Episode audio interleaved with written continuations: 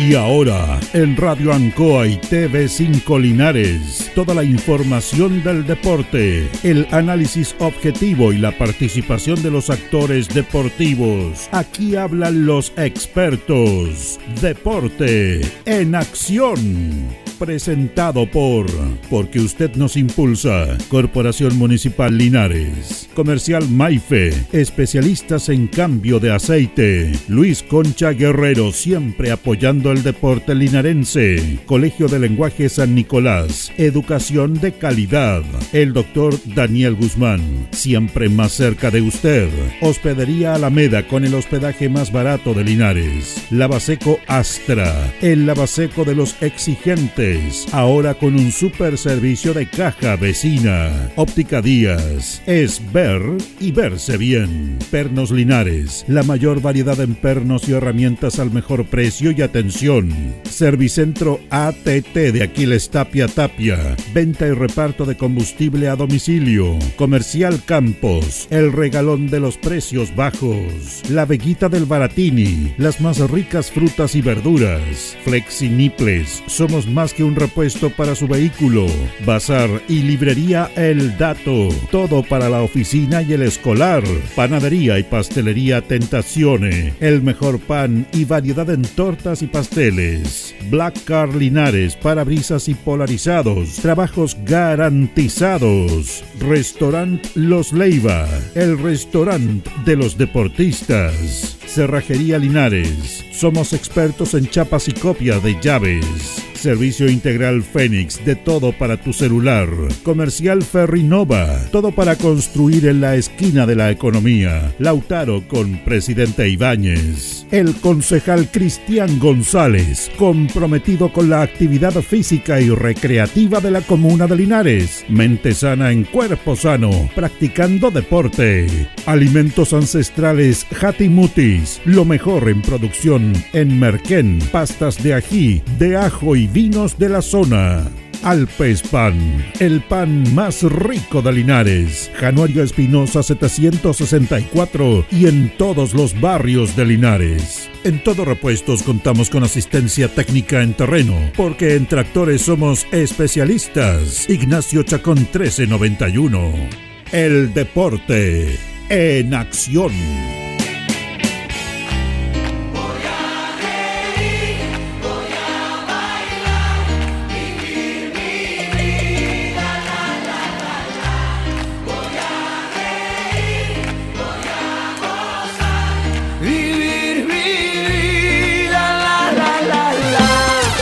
Noches, 19 con 31, el Deporte Nación en el aire en esta emisión de día lunes 24 de julio. Junto a don Carlos Agurto comenzamos la semana para hablar de deporte y para eh, comentar lo que pasó el fin de semana. Saludamos a nuestros compañeros que están acá en el estudio. Jorge Pérez León, ¿cómo estás, Jorge? ¿Qué tal, Julio? Placer enorme saludarte. Buenas noches. Buenas noches a todos los miles y millones de auditores del Deporte Nación. Saludamos también a don Carlos Carrera Vélez. ¿Cómo está don Carlos? ¿Cómo está don Julio? Muy buenas noches. Saludar a Jorge, saludar a Galito hoy y saludar por supuesto a todos los que se integran a esta hora a la transmisión del Deporte en Acción de la radio ANCOA. Y vamos a comenzar nuestro programa inmediatamente en el primer bloque. Después vamos a hablar del triunfo de Bonilla. Pero el otro equipo linarense no jugó. Guadalupe tenía que jugar el sábado. Y una situación bien especial, bien extraña que aconteció, que no pudo jugar, no sé por qué, que nos sorprendió a todos y que ha provocado alguna molestia. Tenemos línea justamente al presidente técnico de Guadalupe, eh, Eduardo Tapia, quien saludamos. ¿Cómo está Eduardo? Buenas noches. Hola, hola, ¿qué tal? Don Julio, ¿cómo está? Un gusto saludarlo a usted, a Carlito y a, Jorge ahí en el estudio. Acá están los compañeros también. Buenas noches. Eh, Buenas noches. Queríamos justamente comenzar esto, Eduardo. ¿Qué, ¿Qué lo motivó a usted? ¿Cuál fue es la reacción? Y cuéntanos un poquito por qué se dio esta situación que a todos nos sorprendió. ¿Cuándo le avisaron y qué opinas tú de esta determinación? Eh, bueno, primero que todo nos parece un poco extraño de la forma en que se manejó, porque a nosotros hasta el día viernes a las 9 de la noche teníamos todo organizado para viajar con dos buses, salir de nuestra sede a la mediodía del día sábado. Entonces, eh, subieron primero otros otros otros chiquillos, amigos, de hecho, eh, Manuel Godoy de Bonilla me, me, habló si yo sabía algo, yo le dije no tengo idea. Y en ese momento me llegó una un mensaje de WhatsApp del presidente de nuestra asociación donde Curicó suspendía el partido por eh, supuestamente mal mal tiempo, por, por informe climático. Entonces, E- Eso fue todo lo que nosotros subimos y después vino la corroboración de ANFA de la suspensión del partido. Eh, Eduardo, ¿usted tuvo conocimiento, el, el presidente a usted le después se, se comunicó con usted, el, el de la FAL? Eh, sí, por supuesto. Bueno, nosotros tratamos de hacer todo lo posible por jugar porque eh, creemos que las condiciones est- estaban dadas para jugar. Había hoy en día todos tenemos acceso al informe del tiempo, el informe climático y había un, eh, un reporte bastante favorable para el día sábado en Curicó. Entonces, considerando que era una cancha sintética, independiente que llueva o no, un par de horas antes se puede barrer si tiene agua y podíamos haber jugado. Entonces, en circunstancias también que las bases del campeonato dicen que el partido no se suspende por lluvia, sino que se suspenderá en cancha por algún mal estado, que eso lo terminaría el árbitro. Entonces, un mal estado de un campo deportivo sintético no no sé, no, no es justificativo con nosotros, pero no, no nos queda más que acatarnos. Me, bueno, Lalo, ¿cómo estás? Te saluda Carlos. Me imagino la molestia también de ustedes porque había también toda una planificación ya de ustedes para viajar con destino a Curicó, estaban los dos buses, todo, entonces esto, y, y también me imagino también te, a última hora también le, avisan a ustedes que el partido tampoco, tampoco se juega. Sí, por supuesto, como digo, buenas noches, Carlito. Nosotros subimos, yo personalmente, el comunicado a las 9 de la noche. Entonces, en circunstancias que ya lo habíamos conversado con los chiquillos, de que había que ser responsable, todo, eh, cuidarse el día sábado, o sea, viernes, perdón. Entonces, todos estábamos ya guardados en nuestras casas esperando que llegara luego el día sábado para ir a jugar. Y nos encontramos con esta noticia, in- incluso. Eh, no, no sé si tenía que ver con el pronóstico de lluvia para el día sábado o, o, mal estado de la cancha, pero, pero nosotros no tuvimos un reporte de la cancha, o sea, todo como bien informal en realidad, porque el día sábado tenemos unos amigos allá en Curicó, nos, nos envían reporte con un sol radiante en Curicó, entonces, no sé, no sabemos en realidad cómo se manejó este tema. Bien Si, si especial. eh, eh, alguna gente de ANFA se apersonó en el estadio de Curicó y vio, no sé, no sabemos, solo nos llegó ese comunicado que se- también yo hablé con nuestro presidente que lo cambiáramos inmediatamente para el día domingo. Si ya no iba a llover el sábado y el domingo tampoco, entonces había, o sea, mucho menos costaba limpiar eh, el agua si es que hubiese agua en, en la cancha y poder jugar el domingo inmediatamente, pero no argumentaron que ellos no tenían el estadio disponible el día domingo, que lo ocupaba otra asociación, algo así. Porque eso me comunicó Joel a mí, que es nuestro presidente, que yo todo lo manejo por intermedio de él, que él lo habló con el presidente de ANFA. Ahora está programado el partido. ¿Cuándo van a jugar? ¿Le avisaron? O, o sea, oficialmente se reprogramó para el próximo sábado, a Ya, las tres y este media. sábado. Este sábado. Sí. Bueno, se prolonga más la espera nomás por como se dice Lalo, porque ahí también hay impaciencia, hay, hay ansiedad de, buena manera y bueno, ustedes ya saben que Bonilla ganó y tiene que jugar el sábado nomás, porque igual una semana más prolongar esto también es medio complejo. Sí, por supuesto, porque eh, hay que controlar, como dice usted, justamente manejar el tema de la ansiedad. Los chiquillos estaban full motivados, con estas ganas. Entonces, esa suspensión eh, tan repentina, tan de última hora, como que genera un poco de, ansiedad y que llegue luego el día del partido. Pero bueno, ya mañana entrenaremos, trataremos de manejarlo de la mejor manera para hacer el entrenamiento ya quizás más recreativo, más lúdico, para que los chicos se diviertan un poco, ir sacándose un poco la ansiedad y poder ir a buscar esa anhelada clasificación. Pues así que no nos queda más que felicitar a Bonilla, confiábamos plenamente en ello, lo habíamos conversado nosotros. Eh, como expresión futbolística, creo que Bonilla superó con amplitud a, a Galpón en los dos partidos, entonces merecidamente están en la final y felicitaciones para ellos y ojalá nosotros también podamos clasificar y poder jugar esa, esa soñada final. Sería una, una linda final, Eduardo. Eh, bueno, ustedes demostraron tener más fútbol, al menos ese día el empate yo creo que fue un resultado injusto frente al equipo de Atlético Curicó Amateur y sería una, una final soñada tener a dos equipos de Linares, uno de la Asociación Víctor Zavala y otro de la FAL disputando esa gran final regional. Sí, por supuesto, pues, por supuesto que es lo que todos nosotros queremos en realidad y, y bueno, habrá que decretarlo porque creo que se ha ido dando por el camino, quizás muchos muchos por ahí pedían que nos cruzáramos con Bonilla antes y, no se dio hasta esta posibilidad de que, de que pueda ser en la final si nosotros logramos la clasificación, así que ojalá pueda ser así y pero creo que hasta el momento hemos representado de muy buena manera el fútbol de la comuna, eso nos deja tranquilos.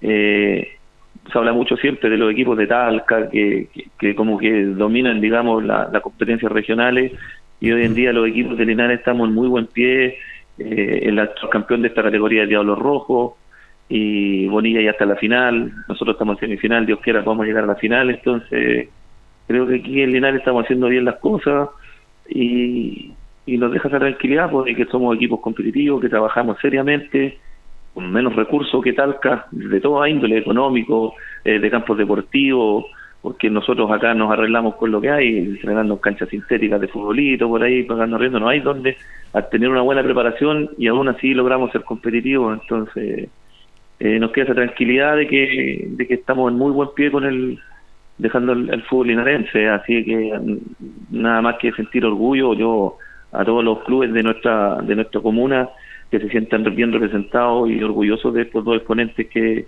estamos luchando por, por dejar el fútbol linarense lo más alto, como como repito, Moría ya consiguió estar en la final y ojalá los, el otro finalista seamos nosotros. Bueno, eh, de esperar, Lalo, eh, y este receso que tuvieron, esta postergación de compromiso, les va a servir a lo mejor para recuperar más gente y para que vayan completo definitivamente. Sí, por supuesto, sí, ahora como digo, hay que tratar de controlar un poco el tema de la ansiedad. Eh, como digo, no, nos queda la, la, tranquilidad porque en el partido con Curicó acá Alfonso aguantó bien, ahora esta semana también viéndolo desde ese punto de vista, nos no, sirve para que Alfonso vaya fortaleciéndose y, podamos llegar de completo completo, recuperar a Miguel, que también estaba un poco complicado, entonces esperemos eh, llegar con equipo completo y, y poder traernos a clasificación que tanto queremos nosotros, que tanto anhelamos y creo que tenemos méritos para, para traerla.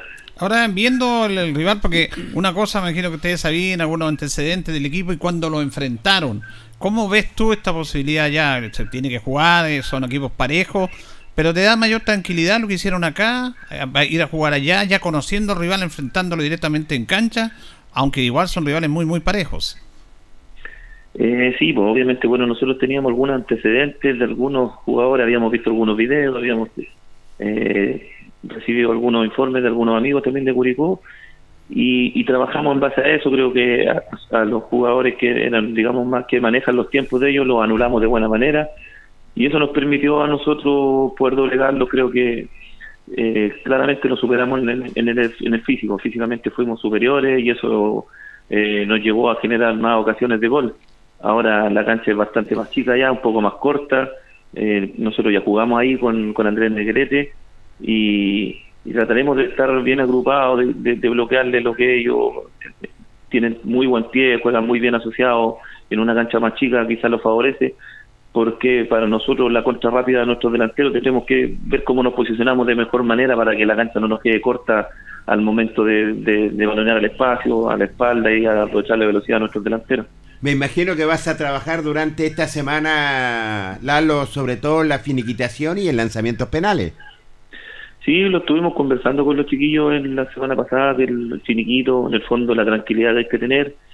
Eh, obviamente se entiende el nerviosismo, no todos los años se juega una, una semifinal regional, eh, pero nada, pues tratar de extrapolarlo al otro, al otro sentido de que disfruten y, y el tema de los penales lo hemos conversado, o sea, practicamos, pero pero en el fútbol eh, tú puedes practicar toda la semana y después no estar asertivo, entonces nosotros lo manejamos en el momento. Eh, lo dije en la Copa anterior, que el año anterior llegamos también a cuarto en esta categoría, nos tocó definir un par de veces y los muchachos todos están preparados, todos tienen una técnica bastante exquisita para pegarle al balón, manda alguna pateada algún penal, pero eso lo vemos en el momento, el que se sienta con confianza, el que se sienta mejor anímicamente, porque en esto el estado anímico, la fortaleza mental es fundamental en una definición, entonces el que se sienta mejor, que se sienta con confianza, será que le toque definir decir, que en una posible definición penal.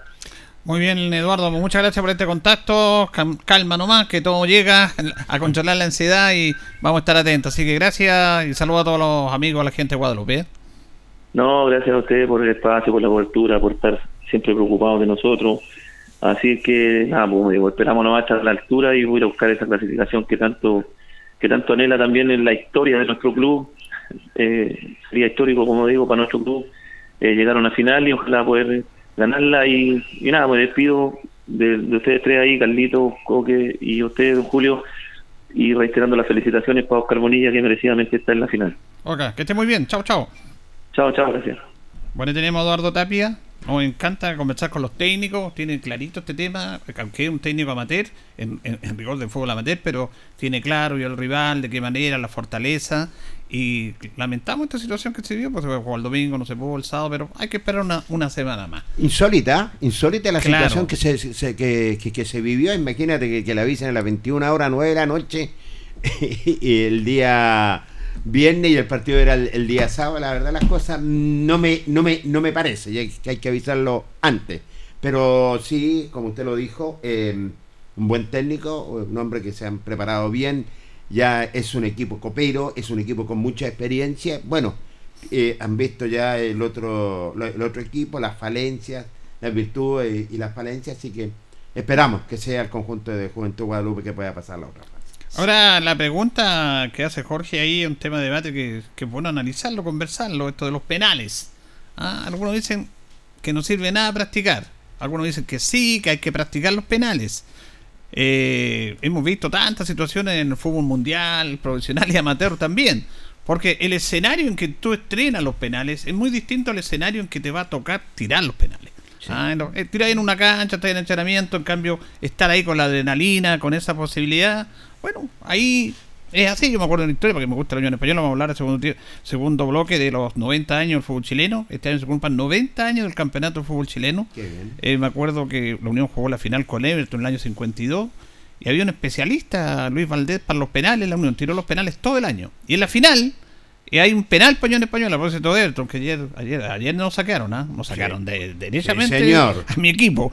Y entonces el penal no lo tiró Valdés en la final. Ha tirado todos los penales. Lo tiró Mario Lorca, que era el goleador número 9, que tiene una gran experiencia. Y no, no tiró ni un penal en el campeonato. Y tiró ese, el más importante en la final. Y lo echó. Entonces aquí son varios factores que se, que se conjugan en esto. Algunos entrenan, está bien, otros dicen que no es necesario. Y, le- y Lalo dijo muy bien, no, nosotros no vamos a entrenar, sabemos este tema, hay jugadores que tienen buena técnica y hay que ver en el momento. Sí, no, yo creo que es válido que Lalo, además que estos jugadores, la gran mayoría en sus clubes y durante el campeonato están pateando continuamente penales, o sea, no es algo que se les va a olvidar patear un penal. Obviamente, y como dice usted, uno puede ensayar y entrenar toda la semana el penal, pero después a la hora de definición hay una presión. Claro. Estás jugando de visita, te estás jugando la- el paso a, a la final de una copa regional, entonces ahí entran a jugar otra, eh, digamos, eh, otro aspecto, aparte de tener una buena técnica y pegarle bien al, al- al balón. También el jugador tiene que ir frío de mente eh, y, son otros otros temas. Y, y lo hemos visto en muchas finales. Imagínate, mm, hasta Messi perdió un penal en una copa jugando contra Chile. Entonces uno dice, claro, eh, de repente practicar penales no te asegura que va a ganar la definición a penales, porque al momento de, de patear el penal, si no estás con la confianza, si no estás con la mente fría y, y un montón de factores más que le juegan al jugador, porque el jugador cuando va a una definición a penal, de la mitad de cancha llegar al punto penal, se le hace larguísima la, la cancha y después llega al, al punto penal y el arco lo ve, lo ve chiquitito, no lo ve tan. Entonces, eh, queda todo, yo creo que. eh, yo creo que más que nada la, la disposición del jugador en el momento de ir a lanzar un penal, si está con la confianza al 100% o no. Yo- no, también, imagínate, Mau- Mauro, ayer, sin ir más lejos, Mauro perdió lo, Lo atajó el arquero lo el atajó penal. el penal y, sí. y en el segundo, en en el rebote convirtió Claro. Mauricio. Entonces, a- hasta los más grandes te pueden Sí. fallar un, un penal y uno dice, no, pero tiene rica técnica, todo, pero pasa, pasa en el fútbol. Pero importante practicarlo. ¿En, en qué sentido? Porque cuando te toca a lo mejor en el momento puedes ir a lo mejor con más, con más, con más confianza. Yo siempre he dicho, eh, en penales hay especialistas. Yo vi tantos especialistas en lanzamientos penales. Nést- eh, Néstor Isela, Francisco Pero Chamaco. una Val- definición son cinco. Pero, Sí, no sí, uno no, no, no, no, por eso le no digo. te basta un especialista. Entonces son otros factores, no, no van a tirar puros especialistas. Estoy completamente de acuerdo Hasta con los usted. arqueros tiran penales. Con Sí, hoy en día sí. Claro. Hoy Jorge, día porque Messi también era un especialista en penales y lo falló en la copa y lo falló en la copa en un momento más quizás que en Argentina necesitaba pero para suerte nosotros lo falló entonces Por eso te digo, hay momento y momento. son los momentos del partido porque nada nadie te garantiza que tirando penales va, va a tener más yo creo que más va en la mente del jugador si está con la mente fría y, la, y las ganas y la confianza de poder patear el, el, el penal porque y voy a llegar a, mira voy a llegar a otra definición cuando en una eh, Cristiano cuando le dice a un jugador de Portugal vas a patear el Eh. penal y lo vas a echar porque el jugador estaba como con no sabía si ir a tirar el penal o no y Cristiano le manda una arenga le dice anda a tirar ese penal y lo va a patear y lo va y lo va a convertir entonces yo creo que eh, pasa gran por el momento cómo se siente el jugador para la definición de penales, porque hay jugadores que de repente no, no están con la confianza para patear un penal. Sí, sí, hay mucha la presión que hay. La presión. Es harto la presión en una final. Bueno, y el otro equipo linarense, Oscar Bonilla, ganó, eh, empataba hasta el final, 0 a 0, igual le servía el empate y hace el gol Centeno, un penal que lo ataja el arquero de Galpone, pero después en el rebote Mauricio hace el gol. Y ganó los dos partidos ahí el elenco de Bonilla. Ahí, ¿eh? Yo no vi el partido de acá. Ayer un poco ahí por la televisión, pero pasó bien Bonilla, creo yo. ¿eh? A pesar de que era un rival difícil. Y Bonilla está invicto también. ¿eh? Bonilla también, sí, invicto. Es una gran campaña. Primer finalista lo tienen en las finales y, ellos lo han dicho siempre. Nosotros queremos ir a pelear el campeonato. Lo dijeron de un principio. Después de 14 años. 14 años. De 14 años llega nuevamente Bonilla a una, a una Esa final. fue una final adulta, sería honor. Claro, sería honor. Después de 14 años se vuelve a meter eh, Bonilla, digamos, como club en una final eh, regional. Eh, yo creo en, una llave que Bonilla, yo creo que, bueno, ayer me tocó el partido por, por, el, por el teléfono, pero yo creo que Bonilla dominó bien los, dos, los dos partidos acá. Yo creo que el 3-2, el gol fue al final, fue por un una desconcentración de Bonilla, llegó ese el 3-2 que estaba, estaba de más en ese partido, pero yo creo que eh, Bonilla, en, sumando y restando los dos partidos, yo creo que fue superior a, a, Galpone. Y, es un equipo que ellos lo dijeron, nosotros estábamos trabajando de enero y con el claro objetivo de ser campeones regionales. Este es un equipo que se formó derechamente para ganar una copa regional. O sea, aquí no dijeron vamos a ir paso a paso, no, ellos tenían el objetivo desde un principio de, de ser campeones regionales se meten en esta final, yo creo que merecidamente fueron superiores a Galpone en, los dos partidos. Ayer pese que estaban empatando en un momento, pero tampoco Galpone le llegaba mucho a Bonilla. Yo creo que el partido lo tenía Bonilla, lo tenía controlado y, en cualquier momento podía llegar el gol de, Bonilla, llegó al, último. Eh, pero yo creo que es un equipo que, se formó y que trabajó para, para, esto, para este objetivo, que es el objetivo de meterse en la final. Ahora le resta esperar eh, eh, rival, le restan 70 minutos, digamos, para ver si va a tocar o no la gloria. Tiene que esperar al, equipo que va a salir entre Guadalupe y el equipo de Atlético eh, pero es un equipo que, se formó para, para hacer final y más tiene el plus de tener a, su gran jugador, al capitán de vuelta en casa como es Mauricio Centeno. Un émbolo, un símbolo, lo que es nada menos eh, Mauricio Centeno. Fíjate que yo eh, tuve todo el partido y, Bonilla para mi gusto fue superior, a pesar que tuvo la gran oportunidad de colocarse en ventaja. Eh, no lo pudo hacer Mauricio Centeno ya, pero sí fue dominador constantemente lo que es del compromiso. Esporádicos ataques del conjunto de Galpones, creo que merecido. Ellos cuando, y ustedes tienen toda razón, cuando empezaron, ellos dijeron, llevamos cinco meses trabajando, preparándolo para este importante torneo y ya han cumplido. Están a 70 minutos de, pelear la gran final y ver cuál va a ser el rival, el equipo de Curicó o nuestro Guadalupe de Linares. Bueno, vamos a ir compartiendo notas. Eh, queremos agradecerle a Alfredo Ávila que nos envió estas notas porque no, el móvil no falló, por No falló, no falló el móvil. Falta de respeto. Jorge Pérez estaba preparado para ir con este señor. Este señor muy responsable. no Bastante irresponsable. No llegó. No llegó. estaba ya, pero bueno, ¿qué le vamos a hacer? Sí, eh, la, multa va. ¿Va la multa? se va a castigar. La multa va porque delante de nuestro director dijo. Así que. Sí, no, una falta de respeto, absolutamente. Eh, para Jorge para todos nosotros. Pero le agradecemos a Alfredo que estuvo allá. Vamos a escuchar primero al técnico, Carlos Chacón sobre este triunfo que lo dejó ahí a puerta del campeonato al elenco de Oscar Bonilla. Eh, y lo que yo siempre he pensado, el entrenador o los entrenadores en este caso que estoy trabajando con Luis, nosotros debemos transmitirle calma a los jugadores. Y si bien es cierto, se nos complicó en un momento, pero la solidez defensiva que tenemos eh, nos llevó también a conseguir el triunfo. Una cancha áspera con el cuadro de Galpones con la obligación de poder convertir el equipo nunca perdió los estribos, siempre mantuvo la calma y pudo abrochar el resultado, merced también a la tranquilidad y la serenidad. Claro, eh, nosotros obviamente sabíamos que iba a ser súper complicado por el tema de cancha, por, los jugadores que tiene Galpones, pero somos un equipo que gracias a Dios llevamos trabajando mucho tiempo y la virtud nuestra es la paciencia, así que eh, tuvimos posibilidades, sí, igual que ellos, y yo creo que acá ganó la experiencia, eh, si bien es cierto, Galpón es un equipo copero, pero yo creo que ellos se encontraron con un rival con jugadores con bastante experiencia. Hemos trabajado con humildad durante mucho tiempo, eh, más de seis meses, y creo que merecemos estar en la final. Desde el primer minuto ustedes plantearon el discurso de llegar a la final, por equipo, por plantel, por nombres, y creo que han respondido también a lo mismo. la final está a la vuelta de la esquina. ¿Cómo se toma, cómo lo vive también esto, eso mismo? Con calma, con calma, eh, transmitir lo mismo a los jugadores. Nosotros somos un club, eh, y lo he dicho un montón de veces, muy humilde, con muchas ganas de ganar cosas. eh, y a veces la ansiedad nos traiciona por, lo mismo, porque queremos demostrar, queremos entregarle a la gente alegría, eh, a las familias nuestras. Y creo que esta, esta semana, estas dos semanas, tiene que ser distinto. O sea, tenemos que entrenar de otra forma, de otra manera, convencido que podemos salir campeón, estamos a un paso.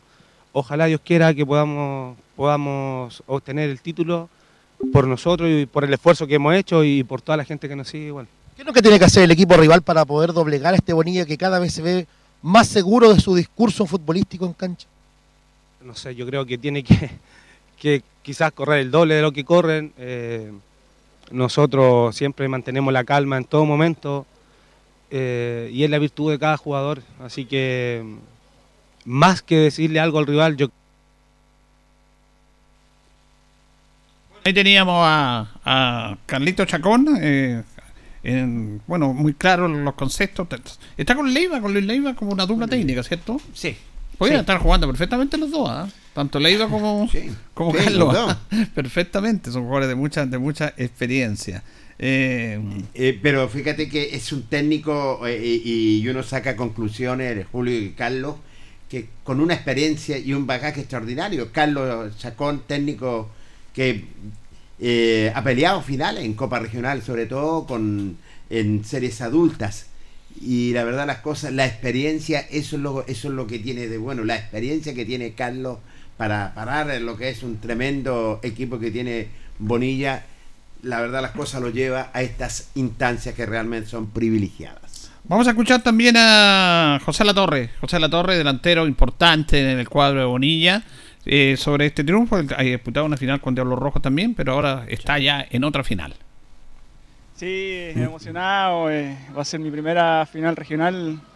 Bueno, tuve una con Diablo Rojo y gracias a Dios la, gané, pero hoy día el partido se veía muy complicado. eh, lo demostró el equipo de ellos, salieron todo el rato a presionarnos y bueno, la defensa de nosotros, yo me saco el sombrero hoy día, estuvieron un 7 y gracias a Dios pudimos marcar al final. si no hubiera sido por, el primero que, que falló el Mauro, pero lo importante es que estamos en la final. Lo hemos sacrificado harto, Alfredo, de, de enero, dejando a la familia de lado, de repente peleando, discutiendo por ahí porque le damos prioridad al, al fútbol de repente. Y bueno, gracias a Dios ya dimos el primer paso que, que era llegar a la final. Richie, tú lo decías, lo había intentado con Diablos Rojos, lo había intentado también con, con Lama, también en el 2019 estuvieron cerca, una muy buena campaña que hicieron por ahí, pero ahora quizás con una camiseta que no defiende, pero llegas como refuerzo, se da esta gran oportunidad, a 70 minutos de tocar la gloria. Sí, lle- llegué con mucha confianza. eh, había, hay buen equipo aquí, entonces lo conversé con los otros muchachos del Lama, el Mauro Alegría y Álvaro, y los decidimos venirnos a, a, reforzar a Unilla porque teníamos claro y porque estaba muy bien organizado el equipo en cuanto a planificación. Entonces, si ustedes estuvieran con nosotros el día a día, pucha, estamos casi igual que un, equipo profesional, nos tratan súper bien a todo el plantel. Y eso es lo que nos ha llevado a lograr esto, de llegar a la primera final, o sea, llegar a la final y, y gracias a Dios lo hemos conseguido. Richie, ¿para quién va dedicado este logro? A mi hijo, Sebastián Latorre, siempre que lo amo, está en la casa viendo el partido, eh, a un amigo, Benjamín Parra, que no, no falla los partidos, y a la familia, a la Polola, a Gisela Jiménez, a todos que nos, y a la barra, ustedes vieron hoy día, a toda la gente que nos vino a apoyar, así que eso, especial a todos ellos. A vuelta a la esquina también hay una semifinal, una semifinal del cuadro de Curicó contra Guadalupe. Hay muchos aficionados del fútbol amateur ligarense que dicen que ojalá se dé esa superfinal ligarense. ¿Qué es lo que opinas también tú con respecto a lo mismo? Sí, sería bonito, pues sería como, como decía el Mauro anteriormente, sería inédito y, y esperemos que, que se den las cosas. No sé por qué se suspendió ayer el partido, pero bueno, esperemos que, que le vaya bien al equipo de Guadalupe. Tengo hartos amigos ahí, así que todo el ánimo y la fuerza para ellos. Bueno, ya, ahí eso es lo que todos esperamos, el fútbol amateur de Linares. Bonilla en menos ya está, está listo ahí en las finales. Y vamos a escuchar finalmente a Mauricio Centeno, y marcó el gol. Eh, bueno, aquí ha marcado dos goles también, ¿cierto? de penal. Había marcado dos- los dos de penal acá. Y allá fue penal también, pero Sí, señor. se lo tapó el arquero. Le quedó. Y, y le quedó a él y hace el gol. Y, pero Mauricio con, con experiencia eh, porque aquí a veces no sé si jugar bien o mal, pero como que no quedó conforme, dice, no jugamos bien, dijo. Es muy autocrítico. Eh, eh, me parece bien. Eh, bueno, eso lo dan los años y todo, pero aquí lo importante era ganar o clasificar. Eso era lo- pero él también tiene esa autocrítica, Sí. no, no anduvimos bien. Escuchamos a Mauricio Centeno. Sí, la verdad creo que no, no fue un buen partido. Eh, Nos jugamos el fútbol que veníamos haciendo y yo ahí pude definir antes el partido, pero lamentablemente tampoco hice un buen partido, pero lo, más importante es que, llegamos a la final, era nuestro objetivo y ahora nos quedan 70 minutos que, es para lo que nos hemos preparado todos estos seis meses. Mauro, en el que fallaste. En la segunda oportunidad siempre estuviste ahí con olfato al lagüeño para poder convertir el gol y el pase a la final. Sí, sí, la verdad, no fueron muy bien tirados como la ida, pero lo importante es la segunda que me quedó el rebote. Puede definirlo, puede darle la tranquilidad al equipo que necesitaba. Como te dije, lo puede haber definido antes con el penal que tuvimos, lamentablemente le pegué mal. Pero esto es así, pues, hay que atreverse a patear y felicitar al equipo que hizo un gran esfuerzo. Atrás defensivamente estuvimos bien, siempre bien parados y eso nos, nos, llevó a estar tranquilos para hallarnos la clasificación. Eso fue lo más importante. Se vio un equipo tranquilo, sereno. El partido fue muy cerrado, pero de principio a fin siempre mantuvieron su libreto de cuidar esto para poder llegar a la final. Sí, sí, eh, sabíamos que teníamos una pequeña ventaja y como te digo, la concentración del equipo defensivamente creo que estuvo extraordinaria y eso nos dio la tranquilidad para arriba en cualquier momento que, que nosotros hacemos goles, eh, hacerme el, el 1-0 que ya nos dio más la tranquilidad, así que como te dije ahora 70 minutos y, y a conseguir lo que hemos luchado estos seis meses. Están a nada, Mauro. A nada realmente.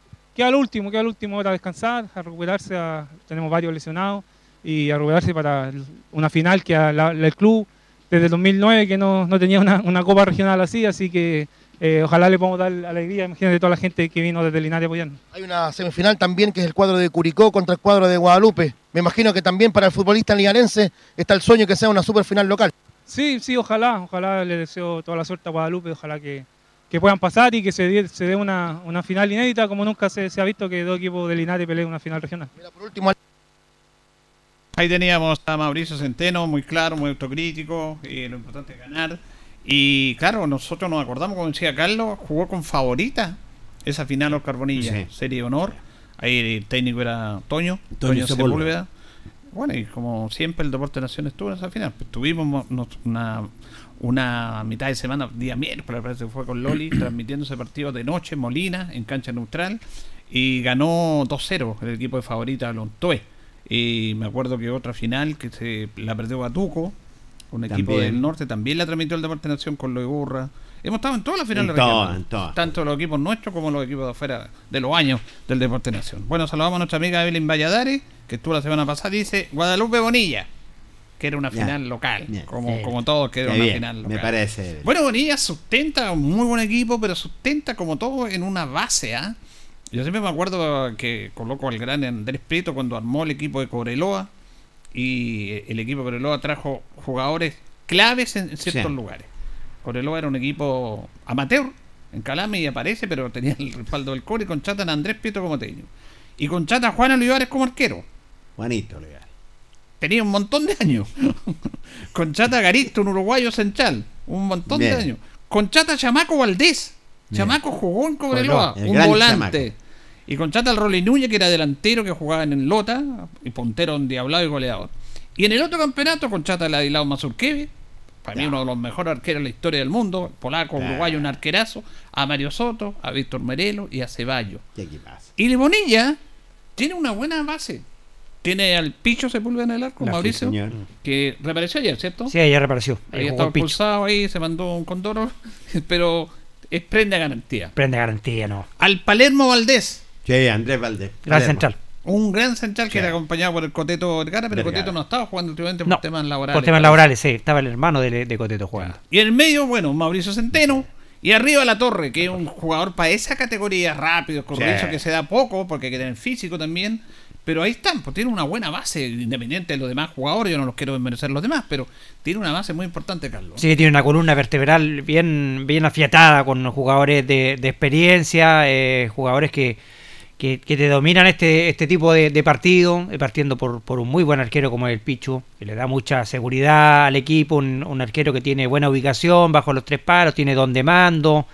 Eh, después la, la presencia de, de- de Palermo, que es extraordinario central, sabe jugar muy bien, mide tiempo y distancia, manda a todos los hombres, se va muy bien al ataque también, llega muy bien a la otra área. Eh, ¿Para qué hablar de Mauricio Centeno? Todos los pergaminos que tiene el gran Mauricio Centeno, el jugador símbolo de este equipo que se vino a, su equipo de, toda la vida para, para, para justamente para, para lograr ese sueño que tiene de ser campeón regional con su equipo. Y arriba al, Richie La Torre, que es un delantero peligrosísimo, hábil, que no le puede dar ni un metro. Entonces, tiene una columna vertebral bien formada y con, y con otros jugadores también que los complementa muy bien y es un, tiene un, buen equipo y tiene una banca también bastante nutrida. Eh, Carlito Chacón, cuando yo veo el Bonilla, tiene prácticamente otro equipo más en, el banco de, de, suplente. Entonces tiene variante este equipo de, de, Oscar Bonilla. Y así lo ha demostrado durante el campeonato, porque cuando han faltado algunos jugadores, tiene el, donde, digamos, Carlos Chacón, donde echar mano y también el gran trabajo que ha hecho Carlos Chacón también para manejar este camarín porque uno dice, los egos son muy difíciles cuando tú tienes un, camarín donde hay muy buenos jugadores. Y Carlos ha tenido también la virtud de, poder eh, llegar bien al grupo que tiene jugadores. Y la verdad que eh, Bonilla, y no hay que ser ahí, es, un, claro aspirante a convertirse en campeón regional. No me cabe la menor duda. Con hombres importantes, con una buena columna vertebral, con jugadores obreros, ¿cierto?, en diferentes puestos eh, como tiene que ser una copa regional, porque alguna veces hay equipos que se llenan con jugadores, pero que están jugando en el fútbol. No, no es así. Hay que tener una columna vertebral y tener jugadores que conozcan el medio, que conozcan sobre todo esta copa regional, y Bonilla lo ha hecho, con un buen técnico, digámoslo, con un técnico experimentado que es Carlos Chacón, y conoce lo que son esto de ser copa regional. Bueno, vamos a ir a la pausa. Ya esperamos que este sábado entonces juegue Guadalupe. Sí, señor. Para ver si logramos tener esa final soñada, como se dice. Vamos a la pausa, Carlitos, y seguimos. La hora en Ancoa es la hora. Las 8 y 5 minutos. Houston, Houston, tenemos una misión muy importante. ¿Sabes cuál es? La misión de volver a la escuela. Así es, ya comienza el segundo semestre y necesitamos que todas y todos vuelvan a clases con energía, compañerismo y ganas de aprender. Súmate tú también a la misión más importante y nos vemos en clases. Ministerio de Educación, Gobierno de Chile, presentes por un mejor futuro. ¿Sabes por qué Gas Maule dura más? Porque somos los únicos que te entregamos el mejor gas del mercado, gas propano, un gas más eficiente, capaz de producir más energía con un consumo mucho menor. Llama ahora al 800-800-980 y comprueba tú mismo el ahorro con Gas Maule. Ancoa, tu radio Ancoa. Somos el 95.7 Radio Ancoa la radio de Linares, más cerca de ti. Hacemos un alto con nuestros auspiciadores, quienes hacen posible el deporte en acción. Porque usted nos impulsa. Corporación Municipal de Linares, comprometida con el deporte de tu comuna. Óptica Díaz, es ver y verse bien. Usted ya nos conoce. Somos calidad, distinción, elegancia y responsabilidad. Atendido por un profesional de años en el rubro. Marcamos la diferencia. Somos Óptica Díaz, Independencia 437. Lubricentro Maife, todo en cambio de aceite. Le dejamos su vehículo como nuevo, personal calificado, atención cercana. Maife, el lubricentro de los linarenses, ubicado en Esperanza 663. Luis Concha Guerrero, siempre apoyando al deporte de Linares. Colegio de Lenguaje San Nicolás, educación de calidad. Ubícanos en Serrano 345. El doctor Daniel Guzmán, siempre más cerca de usted, se atiende por FONAS y SAPRE, Capredena y particular. Se hacen lavados de oídos. El doctor Daniel Guzmán los espera en Kutmeller 333 frente a la Plaza de Armas. Hospedería Alameda. Con el hospedaje más barato de Linares. Valentín Letelier 256, costado sur de la Alameda. Contáctenos al 73 221 0406. Lavaseco Astra, el lavaseco de los exigentes. Contamos con caja vecina para sus pagos. Cómodo, rápido y seguro. Calidad y responsabilidad. Estamos en Manuel Rodríguez 644. Pernos Linares. El mejor y mayor surtido en pernos, herramientas y tornillería. Variedad y economía. Recuerde que pernotecas hay muchas, pero Pernos Linares uno solo. Colo Colo 648. La Bellita del Baratini. Estamos cerquita de usted. Amplio surtido en frutas, verduras y abarrotes el mejor precio y calidad. Villa Arauco, esquina Yerbas Buenas. Le atendemos todos los días del año.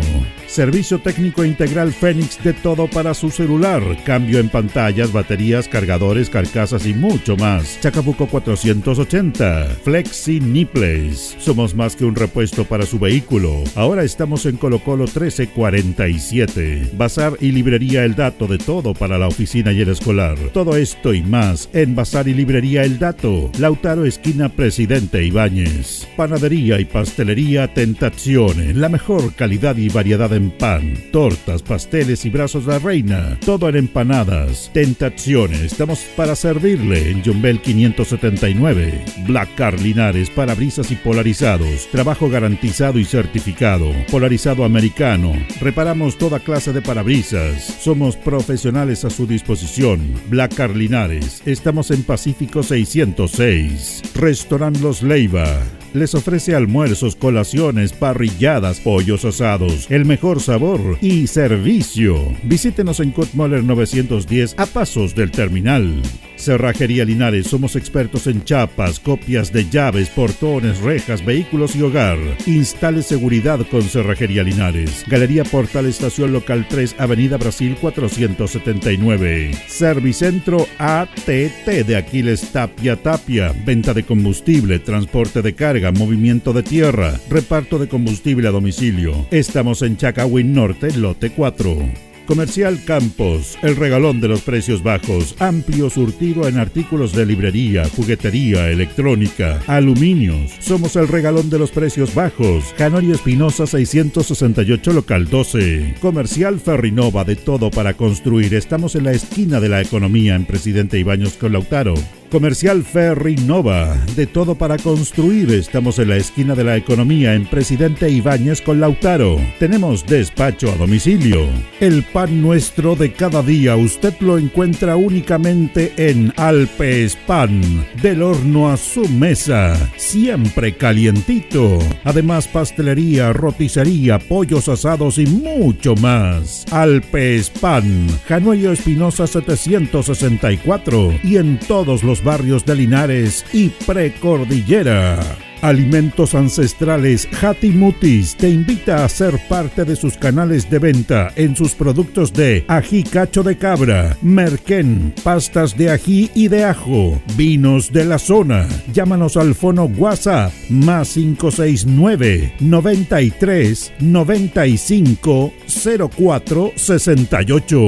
Hatimutis, sabor con identidad e historia el concejal Cristian González, comprometido con la actividad física y recreativa de la comuna de Linares. Mente sana en cuerpo sano, practicando deporte. En Todo Repuestos contamos con asistencia técnica en terreno, porque en tractores somos especialistas, ya que tenemos kit para reparación de motores, embragues, rodamientos, filtros, aceites y el repuesto que usted requiera para todas las marcas y modelos de tractores. Además de repuestos para maquinaria agrícola tales como rastras, máquinas trilladoras, rotofresas, arados y otros. Asistencia técnica en terreno. Ubícanos en Ignacio Chacón 1391. Fono contacto 995 90 65 69. Porque en tractores somos especialistas. Continuamos con más análisis, comentarios, notas y entrevistas, siempre con un estilo, una pasión.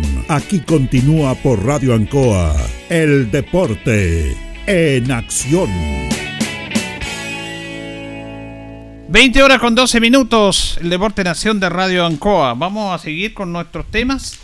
Eh, yo no podía dejar de pasar esto que hemos visto porque cuando un árbitro se equivoca se puede equivocar, pero cuando, cuando elude el reglamento es, es una vergüenza lo que hizo el árbitro Cristian Garay ayer, partido de la Unión Española con Everton, cobró un penal que no fue penal, y más encima lo fue a ver y le decían en el bar que no era penal, pero él seguía insistiendo que era penal.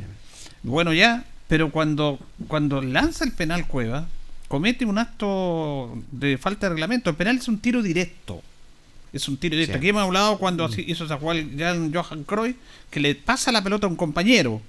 Claro, que viene de atrás. Exacto. Está bien. Pero un jugador no puede tomar la pelota con una pierna y pegarle con la otra, porque es infracción, porque el penal es un tiro libre directo. Directo. Por lo tanto, el jugador Cuevas ayer, cuando lanza el penal, eh, para la fortuna, porque se resbala, le pega con la izquierda, después con la derecha, y ese, ese penal tiene que haberse anulado. Anulado. Por un tiro repetido. libre para el equipo rival, Unión Española. No, no se repetía. Ah, perdón. Fíjese que no, no se repite, No. sino que No, es no, una infracción porque el tiro penal es un tiro directo y él tocó dos veces la pelota. Y fortuito porque resbaló y, y- y no hay para qué ser. Mire, aquí anda el tema futbolístico porque todos los que vemos fútbol, algunos han jugado menos, más, pero los que vemos fútbol, el, el Cueva, el penal lo, lo tiró con la izquierda iba a ir al palo izquierdo. Izquierdo. Porque la, la- la ubicación de la pierna, el borde interno iba a la izquierda cruzado.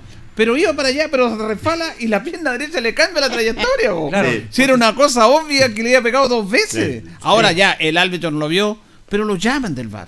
Y ve la jugada un montón de veces.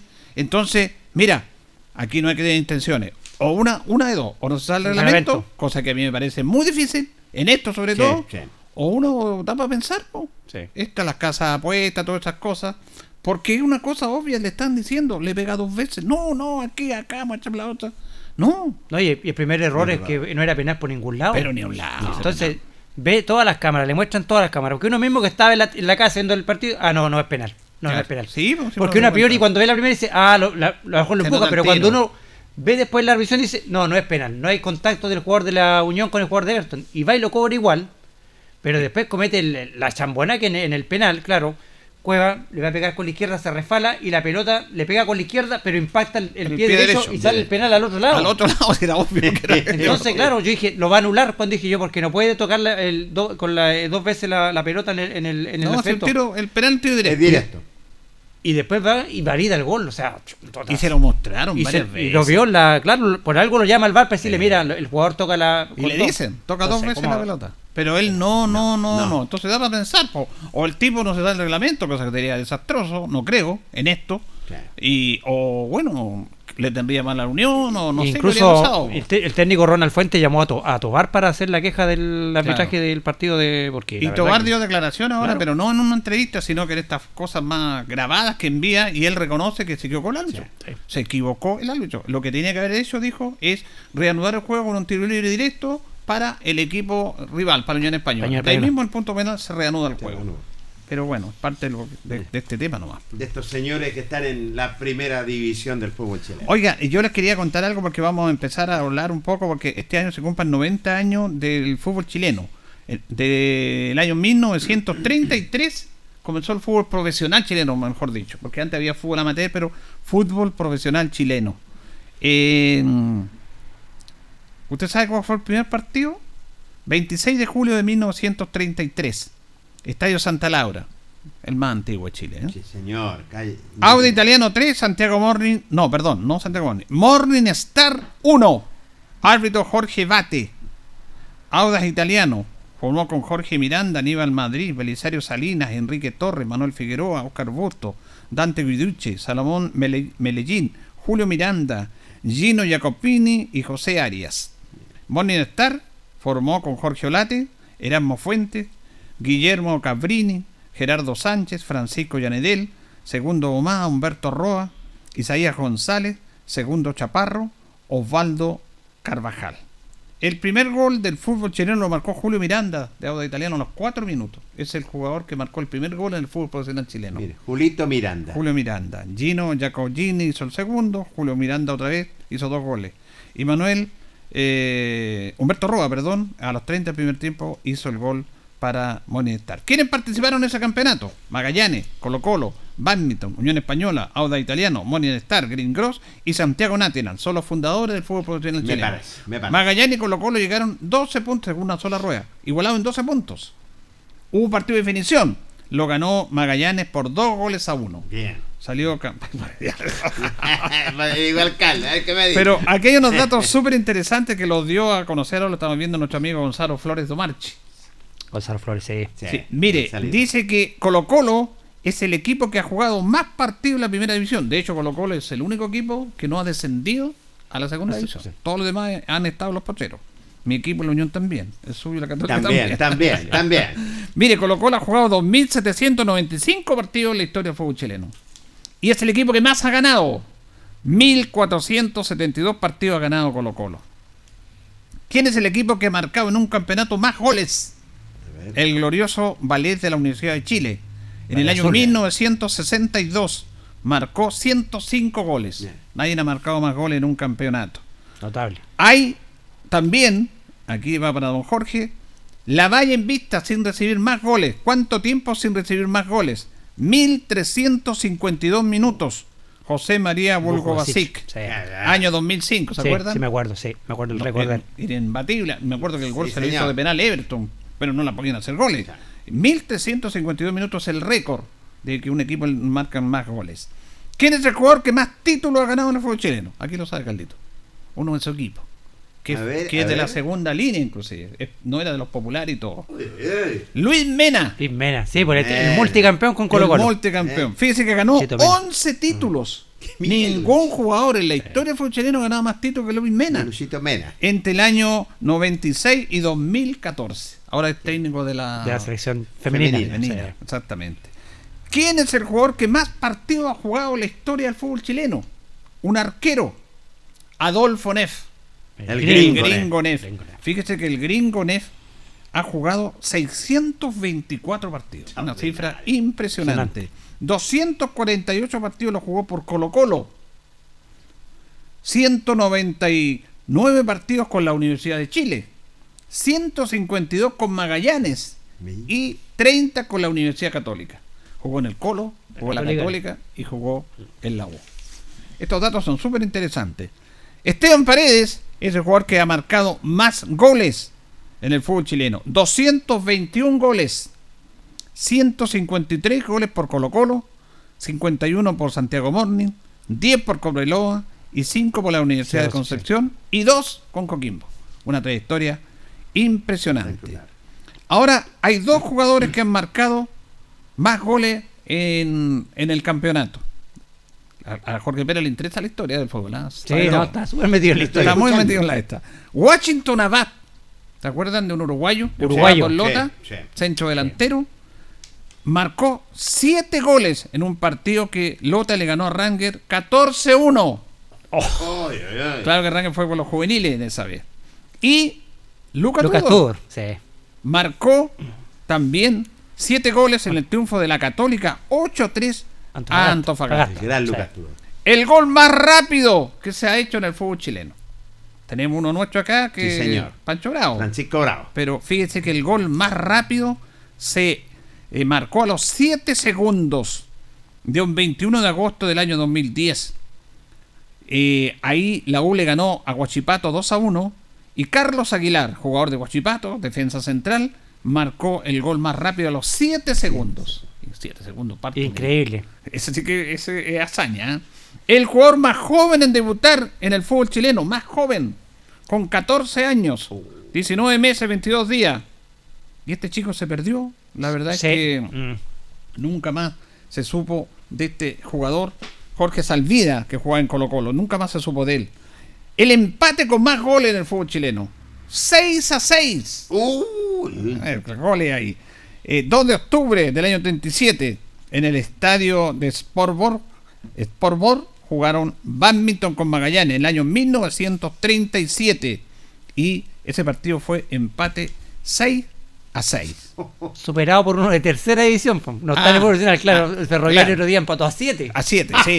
No. Estaba hablando de fútbol chileno. El director técnico que más títulos ha ganado. La verdad que lo- los nombres a veces se olvidan, pero son los mejores, porque uno habría pensado en los de ahora, Sí. piensa en Borghi, no sé. en- en Benítez que ganó el título en Colo.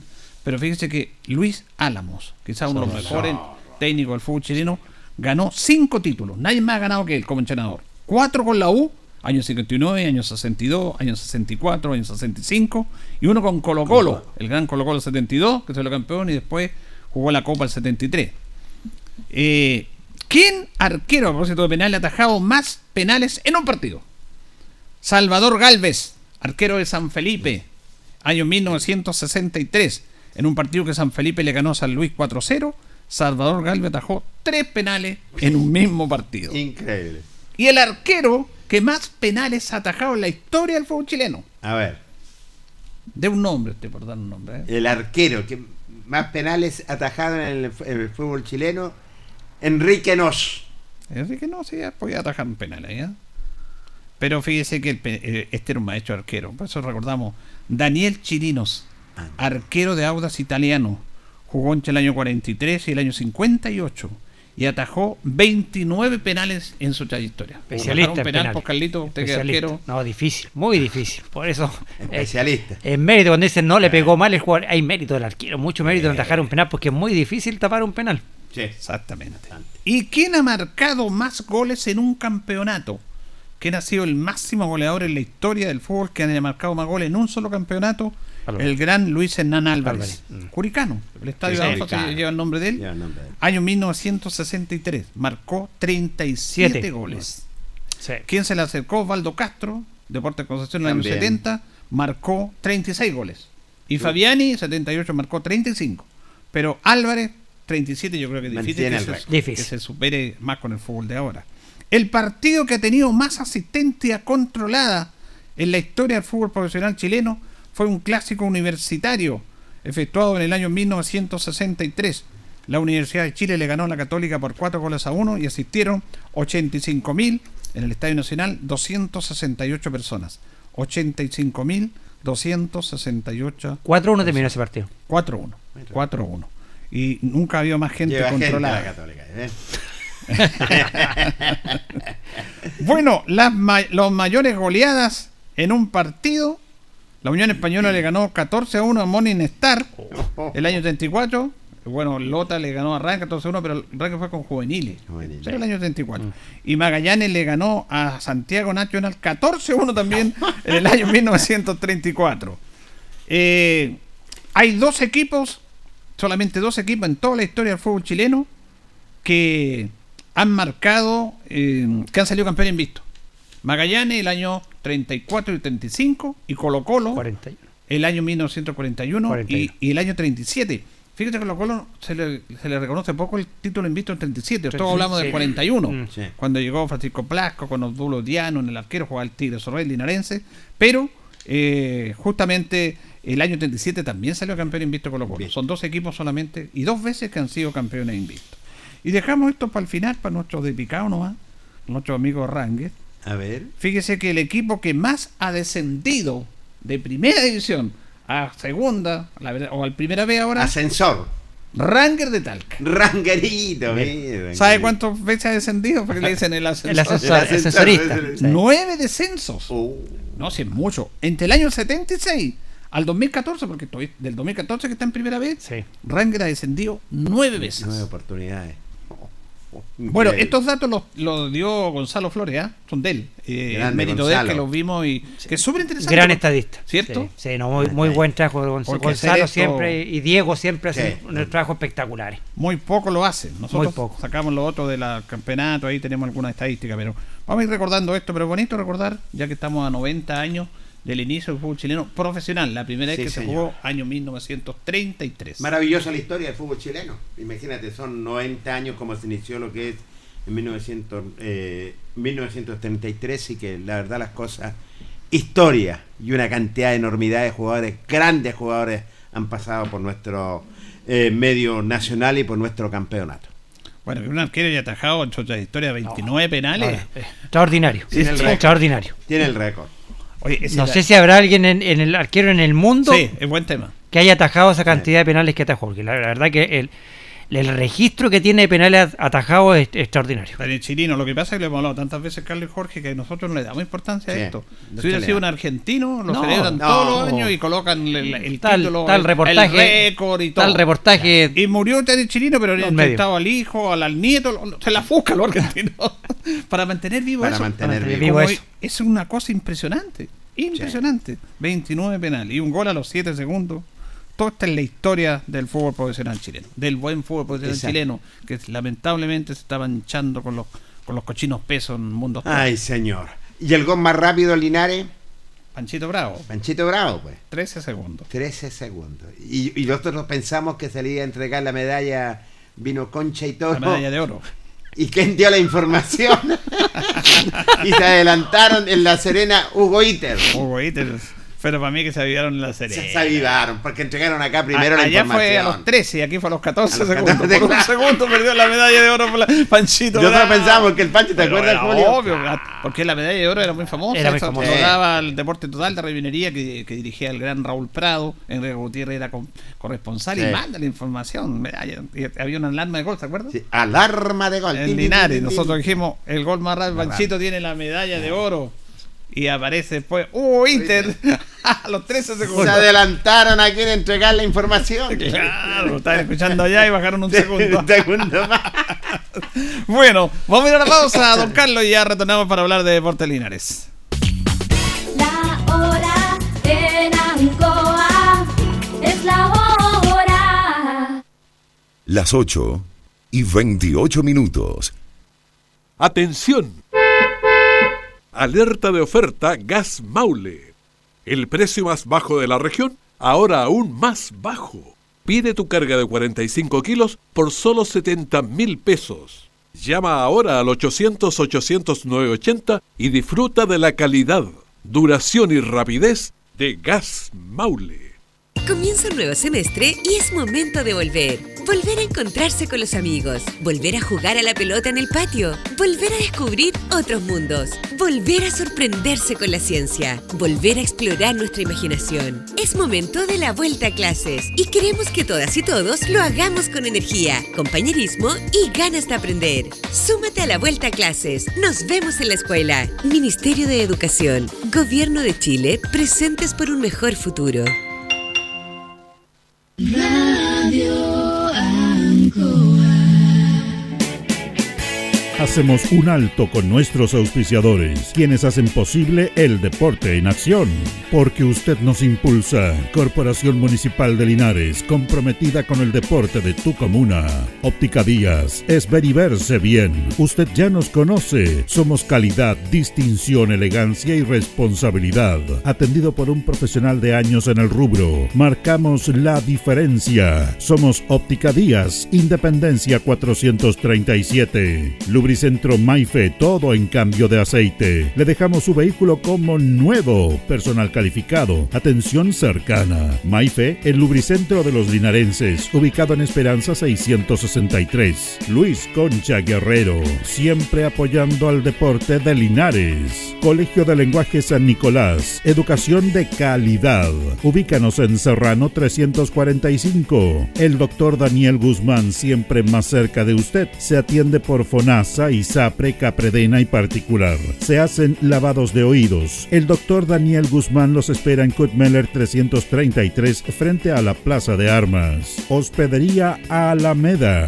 Con el hospedaje más barato de Linares, Valentín Letelier 256, costado sur de la Alameda. Contáctenos al 73 221 0406. Lavaseco Astra, el lavaseco de los exigentes. Contamos con caja vecina para sus pagos. Cómodo, rápido y seguro. Calidad y responsabilidad. Estamos en Manuel Rodríguez 644. Pernos Linares. El mejor y mayor surtido en pernos, herramientas y tornillería. Variedad y economía. Recuerde que pernotecas hay muchas, pero Pernos Linares uno solo. Colo Colo 648. La Bellita del Baratini. Estamos cerquita de usted. Amplio surtido en frutas, verduras y abarrotes el mejor precio y calidad. Villa Arauco, esquina Yerbas Buenas. Le atendemos todos los días del año.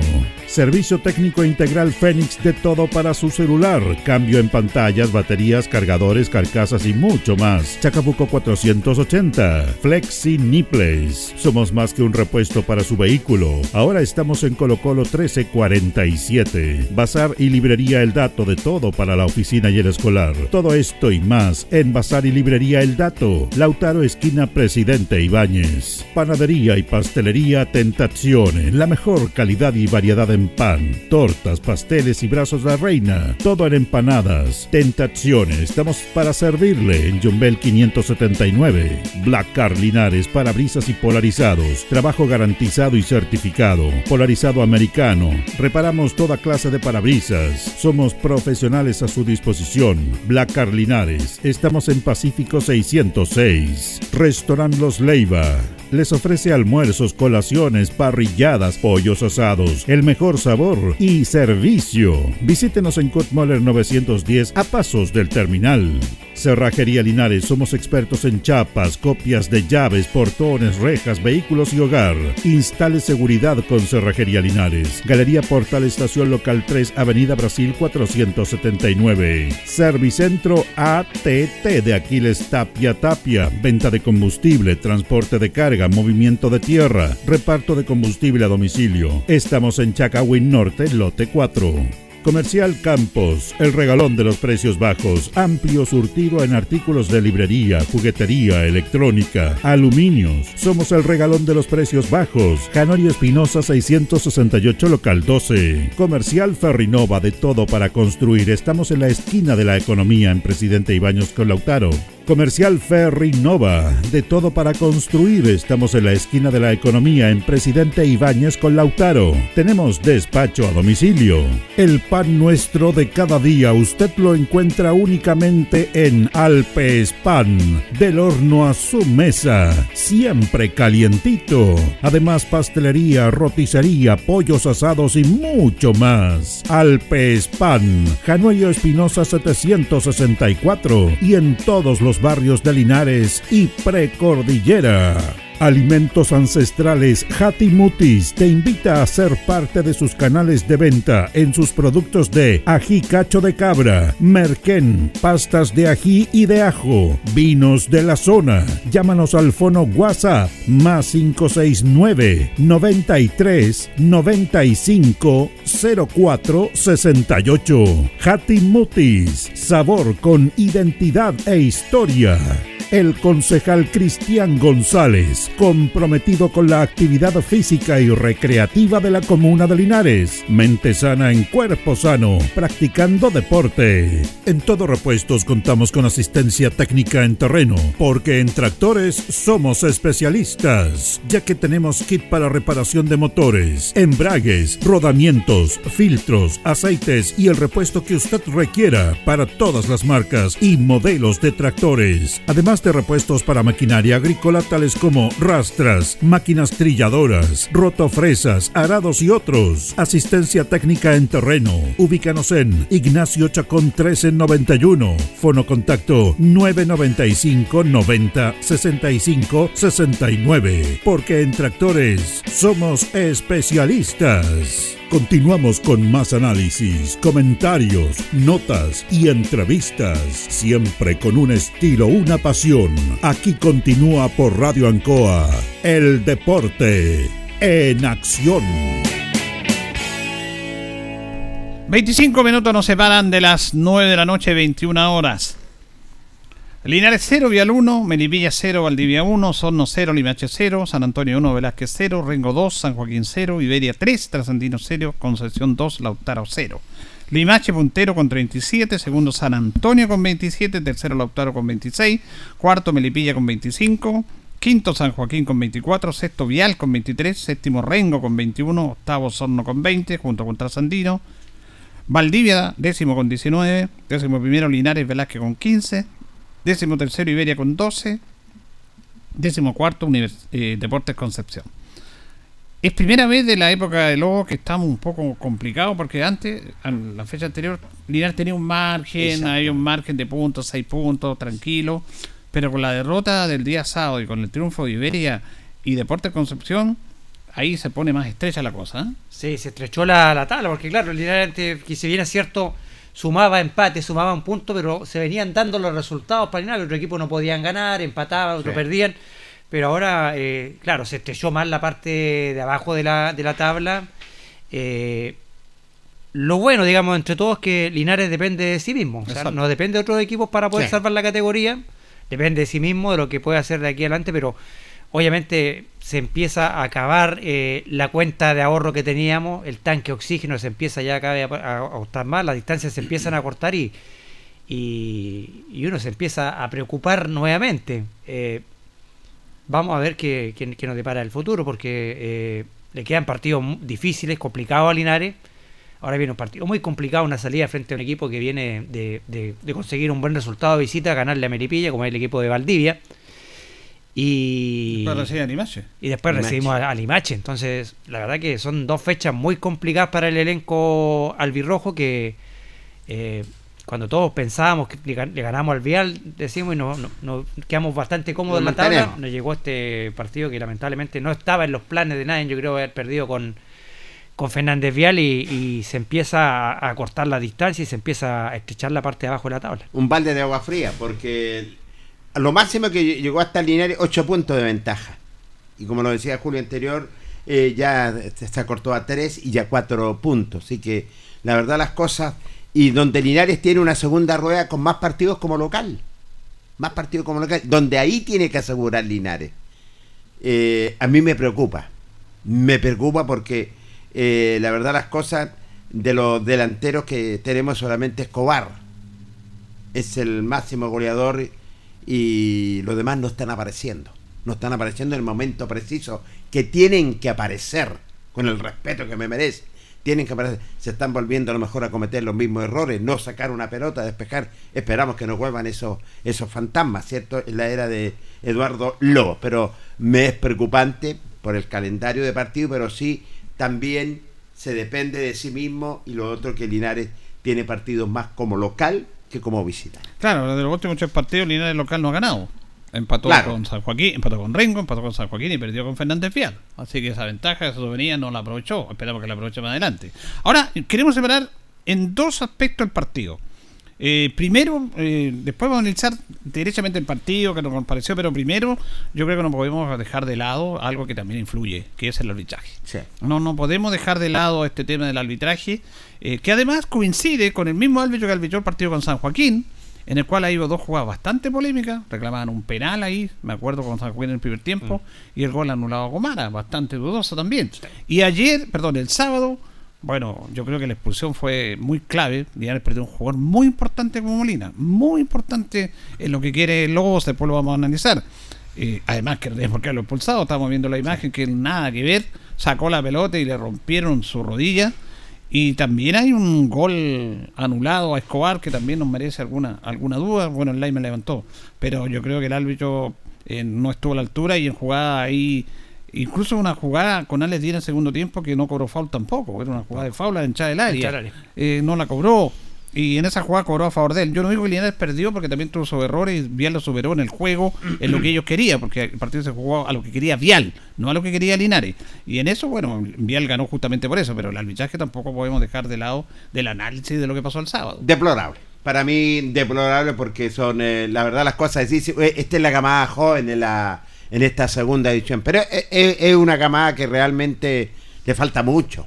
Le falta mucho lo que es de esta, de esta jerarquía, estos compromisos, Arturo Fernández Vier con Linares, es mucho peso para un árbitro tan joven. Para tan joven y, de las caídas que tuvo. Eh, primero, en la expulsión del jugador de Linares, cuando se le rompió su rodilla, claramente fue falta del jugador de Vial. Fueron los dos, pero sacó la, sacó la peor parte del jugador de Deportes Linares para que va con los dos pies arriba. Error rotundo de haberle sacado ca- eh, eh, la tarjeta roja. Yo después pensé que la iba a anular y no la, y no la anuló. Y yo un guardalínea muy quisquilloso, muy quisquilloso que yo miraba al técnico Eduardo Lobo, le quería decir algo y no. Siempre con la altanería, que no, ellos primero en ese sentido, el gol que se le anula al goleador de Linares, simplemente para mí eh, para mí estaba en buena posición. Otros dicen no, al límite, claro, pero para mí estaba en buena posición y no puede cobrar esas posiciones adelantadas que están al límite, que se, le pasó un- un dedo o no, para mí, para mi gusto estaba en buena posición y fue anulado nuevamente. Sí, bueno, el arbitraje es malísimo, de, lo- de los más malos que he visto acá en, en este campeonato, en el Tucapel Bustamante Lastra, con muchos errores, sobre todo esa jugada que creo que condiciona un poco el partido en la expulsión de Molina y del jugador Estrada. Claramente tenía que haber sido solamente expulsado el jugador de Fernández Vial, porque es él el Mm. que comete la infracción eh, violenta sobre el jugador de Portolinares, horrible, una- un, un planchazo a, la altura de la rodilla que le dejó un corte bastante profundo a, a Molina, que al menos creo que lo va a tener por lo menos 10 días fuera del, de, la, del- del- de las canchas. Y cuando uno pensaba que el guardalínea, cuando va y le dice al árbitro que el, el foul, eh, uno pensaba que iba a, ir donde, le iba a hacer la roja y le iba a decir que no, no corría la, la roja para el jugador ordinario, pero mantuvo la decisión. Es decir, lo más inédito es que expulsa a dos jugadores en, en esa jugada. Que la verdad que yo, primera vez que veo una, una jugada donde se expulsa a dos jugadores. por- es inédito, si yo creo que no, no- nadie ha, ha- ha hecho eso lo que hizo el árbitro. Después con cobres que estuvieron el, el foul a Les Díaz la entrada del área, eh, muy quisquilloso para arbitrar, y eso va también desgastando, eso va también enardeciendo a los árbitros, eh, los, ánimos. Vemos al técnico Lobo, estaba muy ofuscado eh, con, el arbitraje. eh, con jugadas que realmente uno te da para pensar. Claro, en el fútbol el Vial superó a, a- a Linares en pasaje, eh, pero la actuación del árbitro también condicionó mucho el partido porque dejó a Linares. Linares podría haber quedado con 11 jugadores y el Vial con 10. Claro. Y cambiaba, cambiaba completamente el Y es lo que partido. tenía que haber pasado. Y claro, y entonces todo eso te da para, para pensar, porque te mandan estos, estos árbitros tan, tan jóvenes, y lo decía Eduardo Lobo, de repente mandan árbitros que quieren quizás hacer la práctica acá, entonces hay que tener un poquito más, más de ojo también al momento de designar estas ternas arbitrales y ver también estos errores que van convirtiendo los los- los árbitros, que muchas veces eh, esto también va enardeciendo el ambiente del público y, pu- y puede terminar en otras cosas. Entonces hay que tener cuidado también con, los con los cobros arbitrales, pero claramente este árbitro fue, yo creo, uno de los arbitrajes más malos que ha tenido Linares acá en el Tocapel Bustamante Lastra. Tú te das cuenta inmediatamente cuando entra un árbitro, cuando ingresó al campo de juego y, y después conversa con el técnico Eduardo Lobo, que le- también le hicimos la pregunta a Eduardo Lobo, innecesario, innecesario todo eso. Entonces, la verdad las cosas... Pero, pero ahí lo, lo aclaró Eduardo Lobos, que él fue el Sí. que se acercó al árbitro, no que el árbitro Ya, lo haya llamado no, a sí, él. estoy completamente de acuerdo, pero de, de- de todas maneras, innecesario. Lo que... Bueno, ahora yo, yo digo por qué fue importante la expulsión, porque Linares salió más perjudicado que Fernández Vial.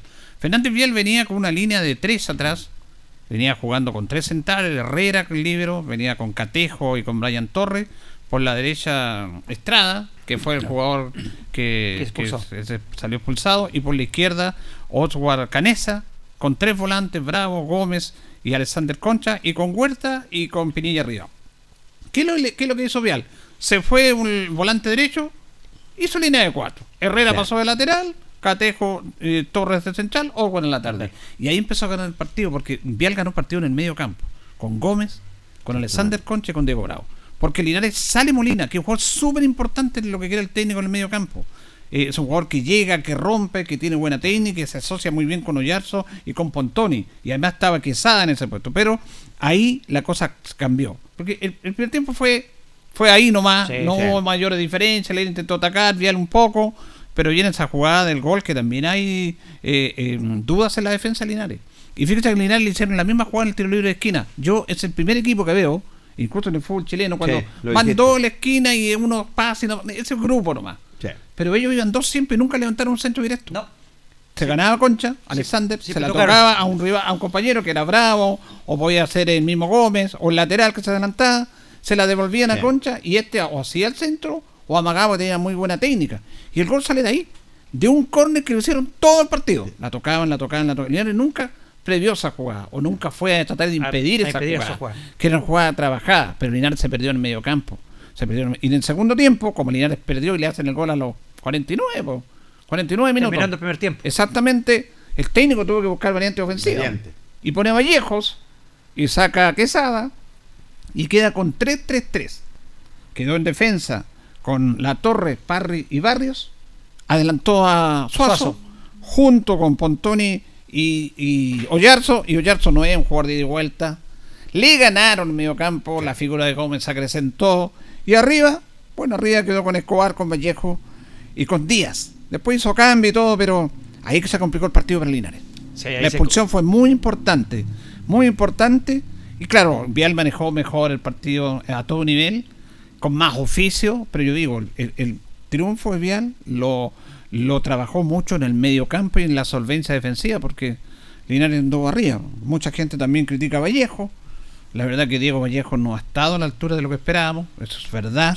Tuvo una lesión, viene con muchas ganas, pero no, no, no ha estado, no ha estado, no ha respondido, porque es un jugador de categoría, de jugar en fútbol de primera división, entonces espera que marcar diferencia, no ha podido entrar. Claro que ese día no le buscaban buenos balones, pero también hay que hacer una autocrítica en ese aspecto.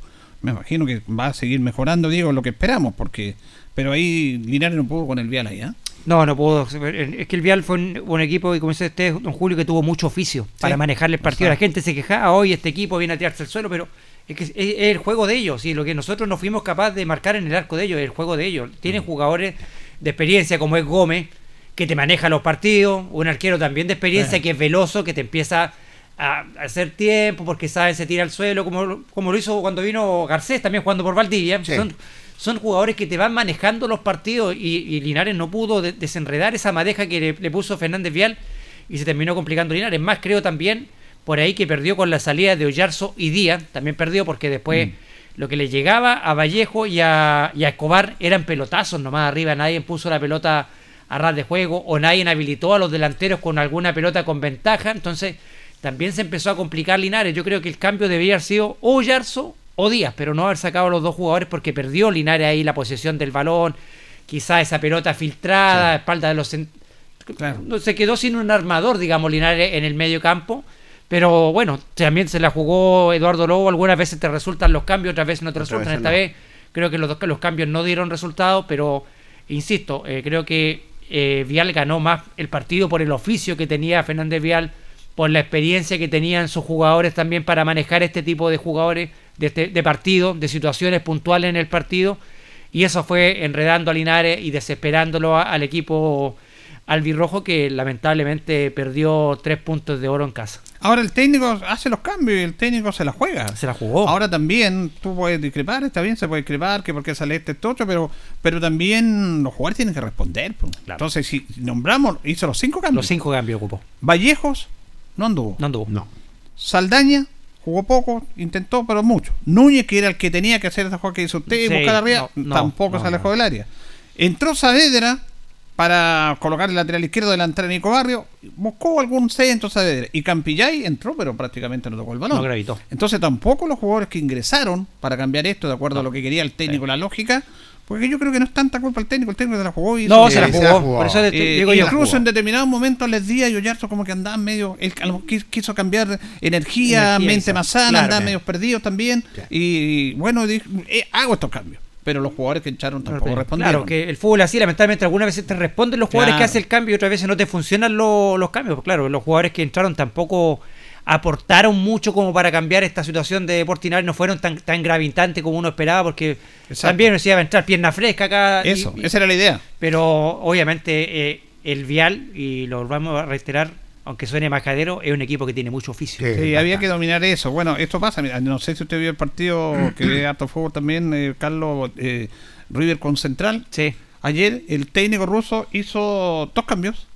Con Ferreira y el otro, no me acuerdo el, el jugador, al minuto, Minuto. uno hizo una jugada y Ferreira hizo el gol. El gol. tiro, al minuto. Resul- te- te O sea, resultó el cambio. eh, resultó el cambio. Claro. Eh, pasa eso, depende de cómo estén los jugadores también. Vamos a escuchar al técnico Eduardo Lozo, una vez finalizado el partido, que hace un análisis. Yo creo que el técnico analiza bien el partido, es un hombre que ve muy bien el partido, que tiene autocrítica, que responde todas las preguntas, me parece bien, pero lo escuchamos a él el análisis después de esta derrota. No hemos querido perder este, este partido de, de local. Sabíamos que era un partido sumamente difícil, lo habíamos trabajado de la forma de, que era muy difícil por la cancha, porque no estaba en buen estado, porque había lluvia, eh, y que había que más que jugarlo había que trabajarlo de otra forma, de lo físico, de pelearlo, de lucharlo hasta el final, de no rendirse. Eh, hoy creo que, el esfuerzo de los chicos ha sido, ha sido tremendo, el, esfuerzo físico, el querer ir a buscar el empate, eh, asumimos riesgos después en el segundo tiempo, jugando 3-3-3. Después, bueno, después analizaremos un poco más, más objetivamente lo que, de los errores que cometemos, pero, en términos generales el esfuerzo que hacen los chicos es tremendo. Sabemos que Fernández Vial es un equipo que, que más que vistoso es muy práctico y que se defiende bien y que, que nos costaba mucho entrar, nos costaba mucho generar la ruptura para generar sorpresa. Pero bueno, eh, tal como se los dije en en el, en el camarín a los chicos, hoy día, hoy día cuesta asimilarlo por, por, porque venían, porque venían obteniendo buenos resultados. Eh, pero es la realidad, hoy día no, no podemos, no podemos omitir que perdimos un partido eh, y tenemos que seguir trabajando, sacudir lo más rápido posible. Yo siempre digo que la palabra equilibrio es fundamental en esto, equilibrio porque depende exclusivamente de nosotros poder mantener la categoría, no dependemos de resultados eh, de otros equipos, sino que de- de- depende exclusivamente de lo que nosotros podamos hacer de aquí hasta el final de- de- del torneo. Y claro que duele la derrota, duele, duele porque hay cosas que, que van molestando mucho más, más que el juego mismo. No, no- ¿Molesto con el arbitraje, Eduardo? Sí, absolutamente. Yo lo dije la semana pasada en esta, en esta división y, y me hago cargo de lo que digo porque, porque no es casualidad. Ya la semana pasada nos anularon un gol que estaba la antepasada con el legítimo, una mano. La semana pasada nos cobraron una mano que también era en el primer tiempo que era penal.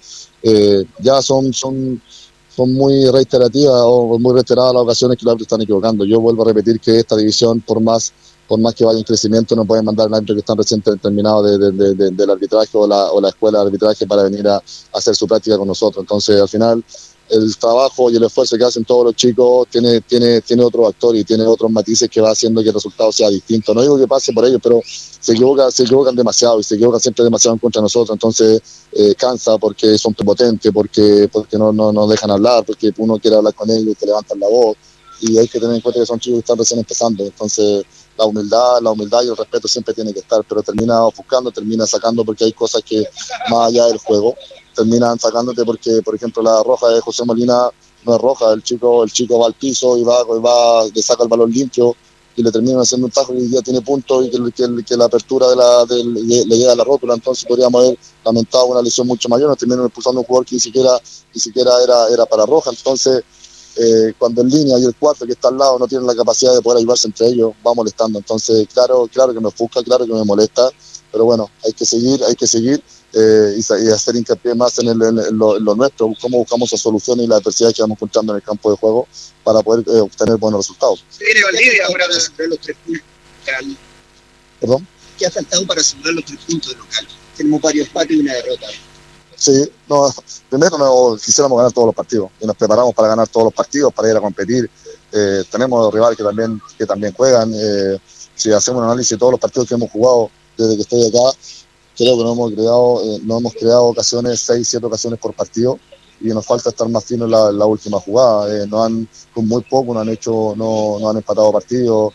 Eh, pero bueno, seguiremos buscando. Aquí está eh, cuando está, se está en la parte baja de la, de, la tabla y cuando está permanentemente uno tratando de salir de la zona de- del descenso cuando está permanentemente uno buscando el juego para salir, no es fácil, no es fácil de- del juego, de lo psicológico, de la toma de decisiones de los chicos.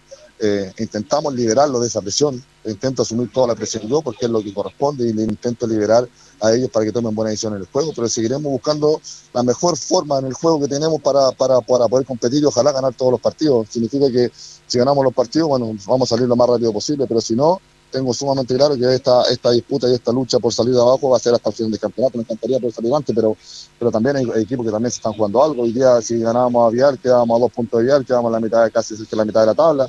Pero bueno, ya está, y tenemos que ir a Valdivia y tenemos que buscar nuestra mejor forma y sacudirnos rápidamente de esta, de, de esta primera derrota, ir a Valdivia e intentar buscar los tres puntos, que eso es lo que vamos a hacer y para eso nos vamos a preparar. ¿Cómo que el ánimo de los cambios de Linares, los dos primeros cambios, eh, saca a los dos mediocampistas, como que se perdió en parte el mediocampo Linares?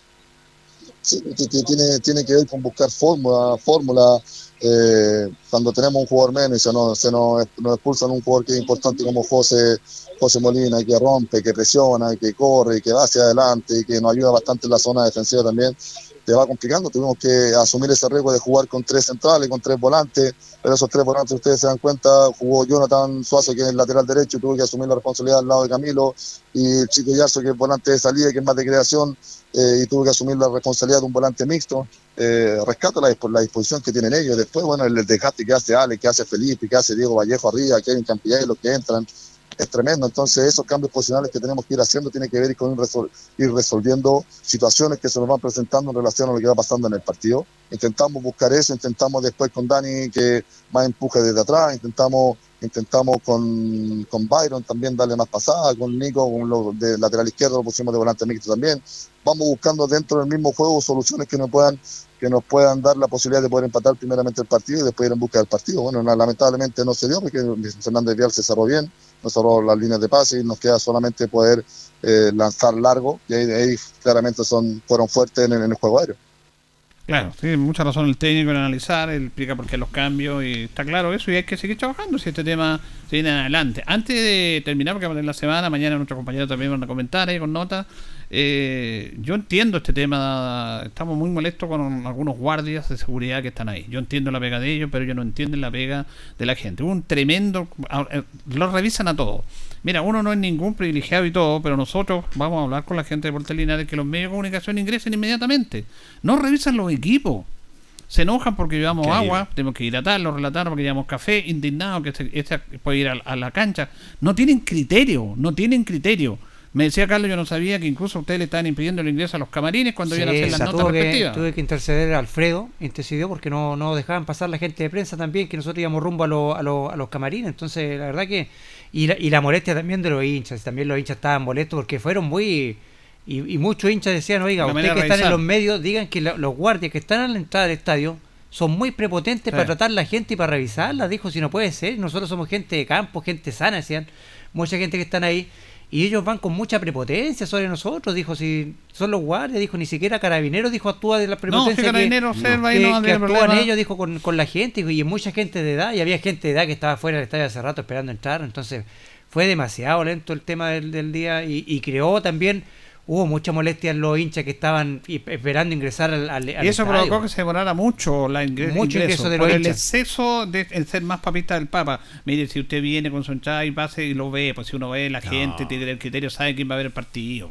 Aquí estamos con cuestiones. Pero lo revisan los autos, lo hacen La bajar, gente del vial le sacan las maletas. la gente del vial, que no era poca, entró más rápido que la gente linares. Claro, claro. Sí, tienes razón, entró más Entonces, rápido. entonces es un tema lamentable, ojalá que se mejore, porque estas personas tienen que tener criterio para, yo sé que hay mucha gente que está molesta, nosotros todos estamos molestos, porque hay un criterio, si uno va a transmitir, te sacan la bolsa, te revisan para que esto, para que esto otro, no sé, pues entonces, y la, y la hinchada también, pues, lo revisan de pie a cabeza. Completamente. Eh, no, no, no. Yo creo que lamentablemente eh, está bien que tienen que tener, al club le exigen eso, pero los que están a cargo ahí tienen que tener criterio para estos temas. El criterio es fundamental.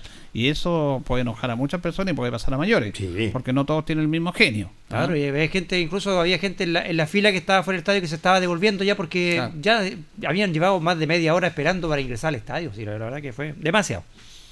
Bien, nos vamos, nos despedimos. El próximo rival entonces, Carlos. Eh, Deporte Valdivia este sábado a las 15.30 horas. ¿Está programado ya? Está programado, sí. Perfecto, vamos a estar atentos a ese partido. Partido que hay que sacar puntos. Sí, señor, hay que sacar puntos. Lo dijo el técnico, los Tere. Esperamos que así sea. Bueno, a recuperarse nomás Linares, bueno, y a entregarse por entero. Nos vamos, nos despedimos. Eh, gracias, don Jorge. Nos reencontramos, Julio. Buenas noches. Don Carlos. Que te viendo, Julio. Muy buenas noches. Agradecerle a todos su sintonía y don Carlos Acorta la coordinación. Hasta mañana. Radio Ancoa y TV5 Linares presentaron Deporte en Acción. Ya tiene toda la información. Siga en nuestra compañía.